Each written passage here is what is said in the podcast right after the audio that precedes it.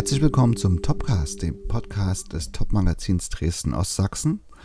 Mein Name ist Philipp Demankowski und das hier ist bereits die 19. Episode unseres kleinen Podcasts, in dem wir uns mit Dresdner Persönlichkeiten und Persönlichkeiten aus dem Dresdner Umland treffen und mit ihnen sprechen. Heute hat es uns an einen der schönsten Dresdner Flecken geführt, nämlich den Weißen Hirsch. Wir haben mit Dr. Michael Böttger gesprochen. Er ist Vorstandsmitglied des traditionsreichen Verschönerungsvereins Weißer Hirsch Oberloschwitz und ist dabei aktiv in verschiedenen Projekten, die das Zusammenleben der Bewohner des Weißen Hirschs und das Umfeld im Weißen Hirsch schöner gestalten. Darüber haben wir geredet, über die Arbeit äh, des Vereins, aber auch über das Viertel generell, über Kulturveranstaltungen, die der Verein anbietet und über Zukunftsperspektiven für den Weißen Hirsch. Beim Hören des Podcasts wünsche ich Ihnen viel Spaß. Wenn er Ihnen gefällt, dann hören Sie auch gerne die anderen Episoden rein und abonnieren Sie uns, damit Sie auch keine der folgenden Folgen verpassen. Sie finden den Podcast bei Spotify oder Apple Podcasts oder generell auch überall, wo man Podcasts findet.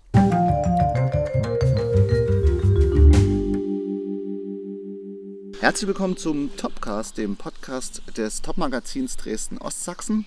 Mein Name ist Philipp Mankowski und ähm, heute ist die Episode, bei der wir die schönste Atmosphäre haben, würde ich mal sagen. Denn äh, wir sitzen heute hier am Konzert, auf dem Konzertplatz Weißen Hirsch, direkt im Auditorium vor dieser berühmten Muschel. Wer Dresdner ist, wird sie kennen. Und das hat natürlich einen Grund, äh, dass wir hier sitzen, denn heute geht es um den äh, Verschönerungsverein Weißer Hirsch Loschwitz. So ist es doch korrekt? Weißer Hirsch Oberloschwitz, Oberloschwitz genau. genau. Denn mir gegenüber sitzt ähm, Dr. Michael Böttger, der im Vorstand des gesagten Vereins sitzt. Und äh, ja, ich freue mich sehr, dass Sie hier mit mir in dieser schönen Atmosphäre zusammensitzen. Hallo, Herr Dr. Böttger. Hallo.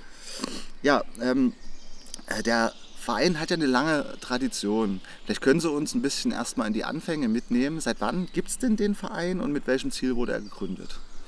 Der Weiße Hirsch selbst ist 1921 zwangseingemeindet worden nach Dresden, aber vorher gab es schon seit 1876 Bürger, die sich um das, Umwelt, um das Umfeld gekümmert haben hier am Weißen Hirsch. Und die haben dem Forst 22 Hektar Wald abgekauft und in diesem Wald Wege gebaut, Stege gelegt, einen Konzertplatz errichtet, ein Waldbad später, ein Golfplatz, ein Tennisplatz um für die Gäste von Lahmanns Sanatorium ein schönes Umfeld zu haben, aber für sich selbst auch die Heide und den Waldrand genießen zu können. Das bedeutet, ein reges Quartiersleben hat hier schon immer stattgefunden. Bürgerschaftlich genau? engagiert, ab 1876 ja, ging das in den 80er und 90er Jahren des 19. Jahrhunderts und die Geschichte des Vereins ging bis 1946. Mhm. Dann war der Verein, muss man deutlich sagen, aber auch mit dem NS-System verquickt und ist wie viele andere deutsche Vereine 1946 von den Russen aufgelöst worden. Und wir haben wieder neue Bürger vom Weißen Hirsch anderer Generation den Verein 1993 neu gegründet. Mit welchem Zweck existiert der Verein heute? Unser Hauptzweck ist eigentlich unser Umfeld, das Milieu des Weißen Hirschs zu schützen, also dieses schönen Wohngebietes oberhalb von Dresden und auch die angrenzende Dresdner Heide, den Waldrand, so für uns und unsere Nachkommen zu erhalten, dass es immer erwandernswert, erlebenswert ist. Mit welchen Aktivitäten und Projekten beschäftigen Sie sich dabei für diesen Zweck? Zum einen gibt es regelmäßige Arbeitseinsätze, die gab es. Der Verschönerungsverein macht Schilder im Waldpark Weißer Hirsch, damit sich der geneigte Gast auch zurechtfindet. Äh, wir geben jährlich Publikationen heraus, wie beispielsweise schon zwei Hirschbücher in den letzten 30 Jahren. Wir äh, veranstalten regelmäßig im Frühjahr und vor Weihnachten Heidewanderungen zu Weihnachten zum, Heideführer, äh, zum, zum Heidefeuer im Waldcamp auf dem HG-Weg, wo wir gemeinsam mit dem Forst, mit dem wir sehr eng zusammenarbeiten, schöne Erlebnisse für die Kinder und für uns organisieren. Mhm. Würden Sie sagen, dass das äh, ja, die Identifikation der Bürger im Weißen Hirschen, im Stadtteil, besonders hoch ist? Kann man das vergleichen vielleicht mit anderen Stadtteilen? Ich denke schon. Diejenigen, die hier oben wohnen können, muss man ja unterstreichen, äh, sind sehr verbunden mit ihrem Stadtteil. Wiewohl seit 1990 stark gemischt aus Süd, Ost, West und Nord, äh, wo viele neue Villenbesitzer da sind. Und wir versuchen als Verschönerungsverein eben auch eine ja, ein Zusammenleben zu organisieren, damit man nicht abends, wenn man von der Arbeit kommt, seine Haustür hinter sich zuklappt, sondern eben auch die Leute zusammenführt zu Geschichte, zu Kultur, hier oben auf dem Weißen Hirsch, wie es eben beispielsweise auf dem Konzertplatz in den ja, Zehnerjahren des 20. Jahrhunderts war, wo kaiserliche Kapellen gespielt haben, später dann in der Weimarer Republik der Feiereis, das war ein Kapelldirektor in Dresden, zum Tanze aufgespielt hat, oder wo eben in der Konzertmuschel äh, die Pioniere gesungen haben von der kleinen weißen Friedenstaube in den 60er Jahren äh, des 20. Jahrhunderts ein Ort, der quasi durch die Geschichte geprägt ist und auch durch eine Besonderheit, die vor allen Dingen im ausgehenden 19. und äh, in der ersten Hälfte des 20. Jahrhunderts äh, eine, gewisse, eine, wichtige Rolle im, äh, im, Weißen Hirsch gespielt hat, nämlich das Chorwesen. Äh, das Lahmann-Sanatorium haben Sie schon erwähnt. Spielt das heute immer noch so eine Rolle, dieses kulturelle Erbe des Chorwesens im Stadtteilleben? Beschäftigen die Bewohner sich damit? Gibt es da Vorträge dazu oder ähnliches? Also Lahmanns Sanatorium gehört mit zu den Kerndingen, äh, die den Menschen auf dem Weißen Hirsch bewegen. Viele sind an der Geschichte des Lahmannschen Sanatoriums, das es ja seit 1888 gibt, äh, interessiert, vor allen Dingen auch gegenwärtig, weil Lahmann ja schon als Hauptbestandteil seiner physiatrischen Kuren Licht, Luft und Sonne viel Bewegung in Gemeinschaft, positives Denken, gesunde Bekleidung, gesunde Ernährung, geregelten Tagesablauf in seinem Kursanatorium verankert hat. Das sind ganz aktuelle Sachen, die heute genauso wichtig sind wie vor über 100 Jahren. Und das spielt schon eine große Rolle im, in der Kommunikation der Leute hier auf dem Weißen Hirsch, bei ihren Waldspaziergängen mit den Kindern, mit den Hunden, aber auch wenn man durch das neu entstandene Lahmannsche Sanatorium, das ja heute ein Wohnpark ist, geht oder über unseren schönen Konzertplatz kommt. Finden Sie, das ist eine gelungene Neubearbeitung des Sanatoriums, äh, wie es in dem Wohnpark jetzt aufgegangen ist? Die Mehrheit der Leute ist hier sehr froh drüber, dass eine neue weiße Stadt äh, entstanden ist, weil wir ja erlebt haben, von 1946 bis 1992 waren die Russen hier drin. Es wurde nichts an der Erhaltung der Substanz getan. Dann, nach deren Abzug, war 15 Jahre Leerstand, Ruinen, Büsche, Bäume wuchsen. Und was jetzt durch äh, die bei Wubau entstanden ist, ist aller Ehren wert ein anderes, ja, eine andere Destination hier im Weißen Hirsch, die eine Besonderheit ist und die auch ein bisschen aus dem Dornröschenschlaf aufgewacht ist, ist der, der chinesische Pavillon. Wie spielt denn der eine Rolle hier im Quartiersleben? Eine ganz wichtige Sache. Äh, diesen chinesischen Pavillon gibt es ja schon seit der ersten internationalen Hygieneausstellung 1911. An deren erfolgreichen Ende ist der Pavillon dann hier an den Rand des Kurparkes versetzt worden als Lesecafé. Hat so mehrere Jahrzehnte existiert und Heute ist es auch wieder ein Nachbarschafts- und Begegnungszentrum geworden, wo sich Bürger treffen können, wo Ausstellungen stattfinden, Sommerfeste gefeiert werden, allerlei gesellschaftliches Leben sich entwickelt. Im Verschönerungsverein gibt es auch eine sogenannte AG Geschichte. Mit was beschäftigt sich diese AG und wie äußert die sich nach außen? Ja, die AG Geschichte ist gleich mit der Gründung des Verschönerungsvereins von Frau Dr. Steidenberger gegründet worden und anderen. Ich gehöre dort auch schon sehr lange mit dazu. Und wir versuchen zum einen in Jahresberichten über das Leben auf dem Weißen Hirsch festzuhalten, was hier jährlich passiert. Das klingt sehr profan, aber wir können eben anhand dieser Berichte nachgucken, was war 1996, war 1998 oder 2000, was man normalerweise Ganze vergisst. Und so gerinnt Geschichte äh, aus, können wir eine künftige äh, Chronik des Weißen Hirsches schreiben. Zur Arbeit des, der Geschichtsgruppe gehört, dass bereits zwei Weiße Hirschbücher über die Dinge, die das Leben hier prall und fröhlich machen auf dem Weißen Hirsch entstanden sind. Wir geben regelmäßig Broschüren heraus, äh, beispielsweise 1900, 2021 über die Zwangseingemeindung des Weißen Hirschs in die Stadt Dresden.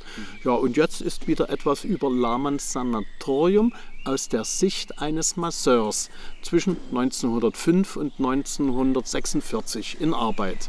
Ja, sind Sie da auf neue Quellen gestoßen oder wo ist diese neue Publikation, wo hat die ihren Ursprung?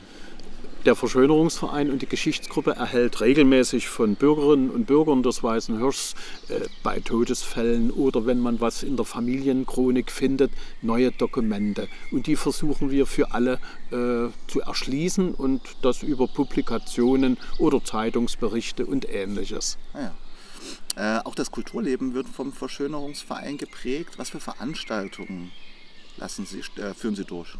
Wie ich es vorhin schon sagte, also die traditionelle Frühjahrs- und Weihnachtswanderung ist dabei. Seit äh, vier Jahren haben wir jetzt immer im September, Mitte des Monats, ein Forstfest, was gemeinsam mit dem verdienstvollen Forst hier und dem Förster, der unser Vorsitzender ist, durchgeführt wird. Da können die Kinder klettern, die können Bäume besteigen, Pony reiten, basteln. Abends gibt es einen Lampion-Umzug. Alles das bei schöner Musik hier auf diesem Naturplatz. Dann kommt meistens ein Wildschwein, das gebraten wird, mit dazu. Chöre treten auf. Das ist so ein Jahreshöhepunkt. Und vor Corona war es so, dass wir zehn Jahre lang einen Dreikönigsball durchgeführt haben im Festsaal des Parkhotels Weißer Hirsch, der ja nun in den letzten beiden Jahren leider nicht stattfinden konnte. Und gibt es da Pläne für eine Wiederauflebung? Also wenn wir keine Corona-Beschränkungen mehr haben, soll am 1. Januar Sonnabend 2023 der nächste Dreikönigsball im Festsaal des Parkhotels sein. Na, dann drücken wir die Daumen, dass dann eine, ja, eine wichtige Veranstaltung im Stadtteilleben vom Weißen Hirsch wieder stattfinden kann. Wie würden Sie sagen, unterscheidet sich das Quartiersleben hier in, zudem in anderen Stadtteilen von Dresden? Vor allen Dingen, das ist schon in der Vergangenheit so gewesen, zieht diese genialische Lage oberhalb der Stadt mit dem milden Reizklima, der kühlen Luft, der Dresdner Heide viele an, hier zu wohnen. Die Preise sind in die Höhe gegangen und hier wohnten schon immer die wohlhabenden Dresdnerinnen und Dresdnerinnen. Vielleicht mit Ausnahme der Zeit zwischen 1949 und 1989, also DDR, äh, sind diese alten Verhältnisse jetzt zum Teil wieder da. Es mischt sich auch viel Leute aus äh, Süd- und Nord- und Westdeutschland, die hier Villen aufgekauft haben, hervorragend saniert haben, auch die Villengärten. Ich glaube, das ist äh, beispielsweise in Reik, Prolis, Grobitz oder anderen Dresdner Stadtteilen nicht so. Und was wir vor allen Dingen hier haben, ist die unmittelbare Nähe zur Dresdner Heide wo man mit Kind und Kegeln wandern gehen kann, spazieren geht, viele ihre Hunde ausführen, Wanderungen stattfinden.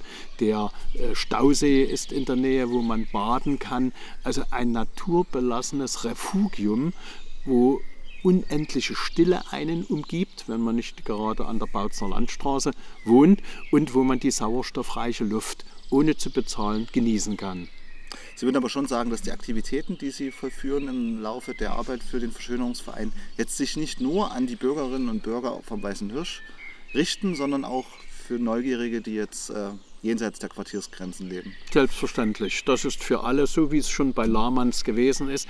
Das war ja eine Zeit vor 1914, wo Amerikaner, Gäste aus Samoa, ein indischer Fürst mit Gefolge, Briten, Tschechen, Polen hier waren. Allerdings muss man dazu sagen, alles reiche Kurgäste aus aller Welt, die in einem System 1 zu 1, also 300 Kurgäste und 300 Bedienstete bei Lahmanns Sanatorium betreut wurden. Das war schon etwas Hochherrschaftliches. Davon partizipierte auch der Einzelhandel auf dem Weißen Hirsch. Gaststätten und Weinstuben und Bäckereien und Konditoreien.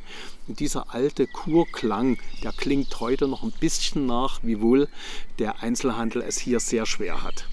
Aber das ist ja nicht nur eine Sache am Weißen Hirsch, sondern insgesamt in Dresden und Deutschland. Sind Sie denn zufrieden, was die Mitgliedszahlen betrifft im Verein? Wünschen Sie sich da mehr Engagement oder läuft das ganz gut? Also wir sind insgesamt zufrieden. Erstens, wir sind 128 Mitglieder, das hält sich die Waage. Alt und Jung sind auch gut vertreten, wiewohl äh, die ältere Generation vorwiegt. Aber ich glaube, das ist ein Problem, das die Vereine heutzutage alle haben, dass mehrheitlich Ältere sich engagieren. Jugend will sich kurzzeitig bei Projekten engagieren und nicht so in einem Verein gebunden sein. Aber es funktioniert gut. Was bedeutet denn das, äh, wenn man Mitglied ist? Inwieweit kann man sich da ja, engagieren, integrieren in verschiedene Projekte?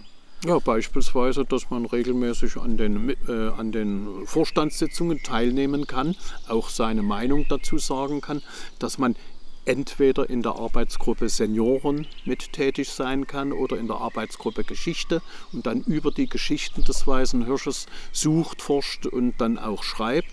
Und unsere Seniorenarbeitsgruppe macht seit 2022 regelmäßig im chinesischen Pavillon äh, Seniorencafés, wo eben angeregt wird, weiterzudenken und äh, Probleme der Vereinzelung oder der Vereinsamung vorzubeugen.